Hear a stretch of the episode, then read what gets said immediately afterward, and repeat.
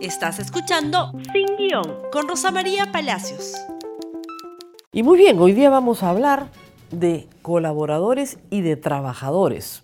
Un ángulo más de una tristísima historia que llegó ayer a las primeras planas respecto a la trágica muerte de dos jovencitos de 18 años que apenas empezaban a vivir. La noticia es triste y ha causado enorme indignación, no solo por la edad de las víctimas, sino por las condiciones laborales en las que estos estaban trabajando.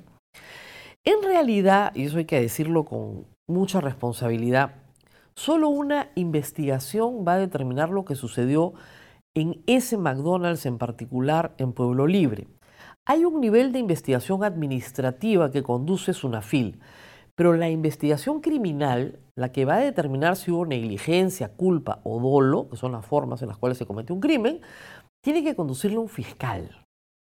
Eh, los bomberos sí pueden ingresar, estuvo mal que la, la empresa no los deje pasar, la municipalidad también, para clausurar administrativamente local, si es el caso, pero la investigación criminal solo la hace el fiscal.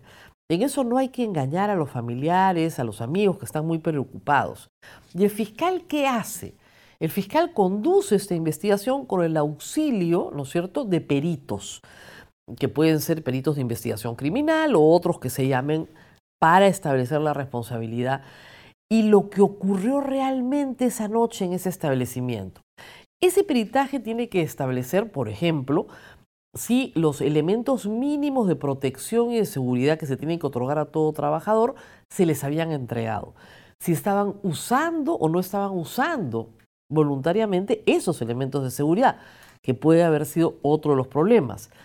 Si hay o no hay eh, falta de seguridad en las instalaciones eléctricas que causan la descarga eléctrica.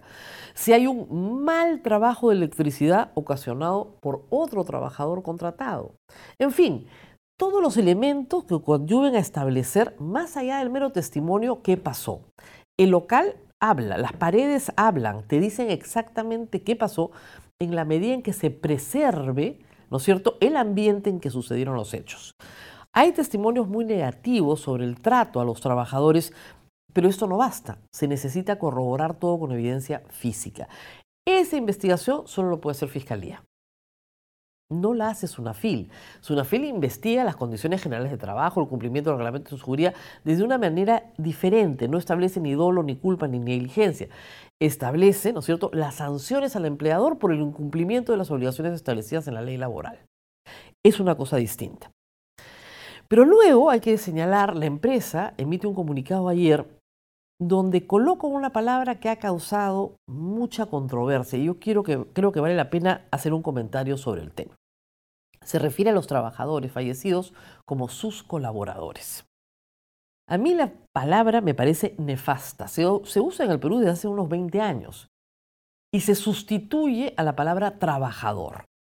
Yo quiero creer que fue un esfuerzo de buena voluntad de algunos jefes de recursos humanos, que ahora guachafasmente tampoco se llaman recursos humanos, se llaman administradores del talento o algo así por el estilo, que como una guachafería quisieron poner la palabra colaborador como sinónimo de trabajo en equipo, ambiente horizontal, todos somos iguales, esas falacias que se crean para generar supuestamente un buen ambiente de trabajo. Muy bien. Pues el tema es que la palabra colaborador implica eventualidad. Es decir, hay un día que yo colaboro y un día que no colaboro. Y implica voluntariado. Si yo te pido que colabores, no es algo que te toque hacer, ¿no? Es algo que generosamente tú me estás haciendo porque te pido que me colabores. Los trabajadores no somos colaboradores, somos trabajadores y nos pagan, no nos colaboran. O sea, tu empleador no te colabora, te paga. Y tú no colaboras, trabajas. Yo quiero creer que hubo buena voluntad tal vez en un inicio. Lamentablemente la palabra se utiliza para precarizar la relación de trabajo. Hay contrato de trabajo siempre, y en esto hay una norma que se llama la primacía de la realidad en derecho laboral, siempre que haya subordinación, es decir, tengo un horario, tengo un jefe, un reglamento de trabajo, tengo que cumplir ciertas normas, ¿no es cierto? Una jerarquía. Siempre que haya remuneración, y trabajo. Los tres elementos son los tres elementos constitutivos del, contrato de trabajo. De nuevo, subordinación, remuneración y trabajo. no eventualidad y voluntariado, pues. Y no importa cómo la empresa llame a la relación, le puede poner contrato de locación de servicios, honorarios profesionales, cuarta categoría, lo que ustedes quieran. Pero si hay subordinación, remuneración y trabajo, eso es contrato de trabajo. Y cuando es contrato de trabajo, verbal, no firmado, lo que ustedes quieran, está sujeto a derechos. Y esos derechos son los que establece la ley para el contrato de trabajo. Hay regímenes excepcionales, por supuesto, pero el régimen ordinario implica 15 remuneraciones al año, implica, por supuesto, las 12 remuneraciones regulares más dos por gratificaciones y una por CTS, 30 días de vacaciones. No estoy yendo a los regímenes especiales, estoy yendo al régimen ordinario. Y implica también, eh, por supuesto, aportes a la seguridad social y aportes al sistema pensionario. El 80% de los trabajadores del Perú no están en el régimen de contratación ordinaria. Y eso incluye también al Estado. ¿ah? No vayan a creer que solo en el mundo privado. El 80% del Perú no tiene esos derechos. Aspira a tenerlos, sí, pero no los tiene. Y no los ha tenido nunca. Tendríamos que comenzar a preguntarnos por qué. Esa es la gran pregunta de fondo. Estos trabajadores de McDonald's probablemente sí tenían contratos de trabajo, con sueldo mínimo, por supuesto, con jornadas extras, etcétera, pero sí deben haber estado, vamos a ver qué nos dice Sunafil, dentro de la legalidad.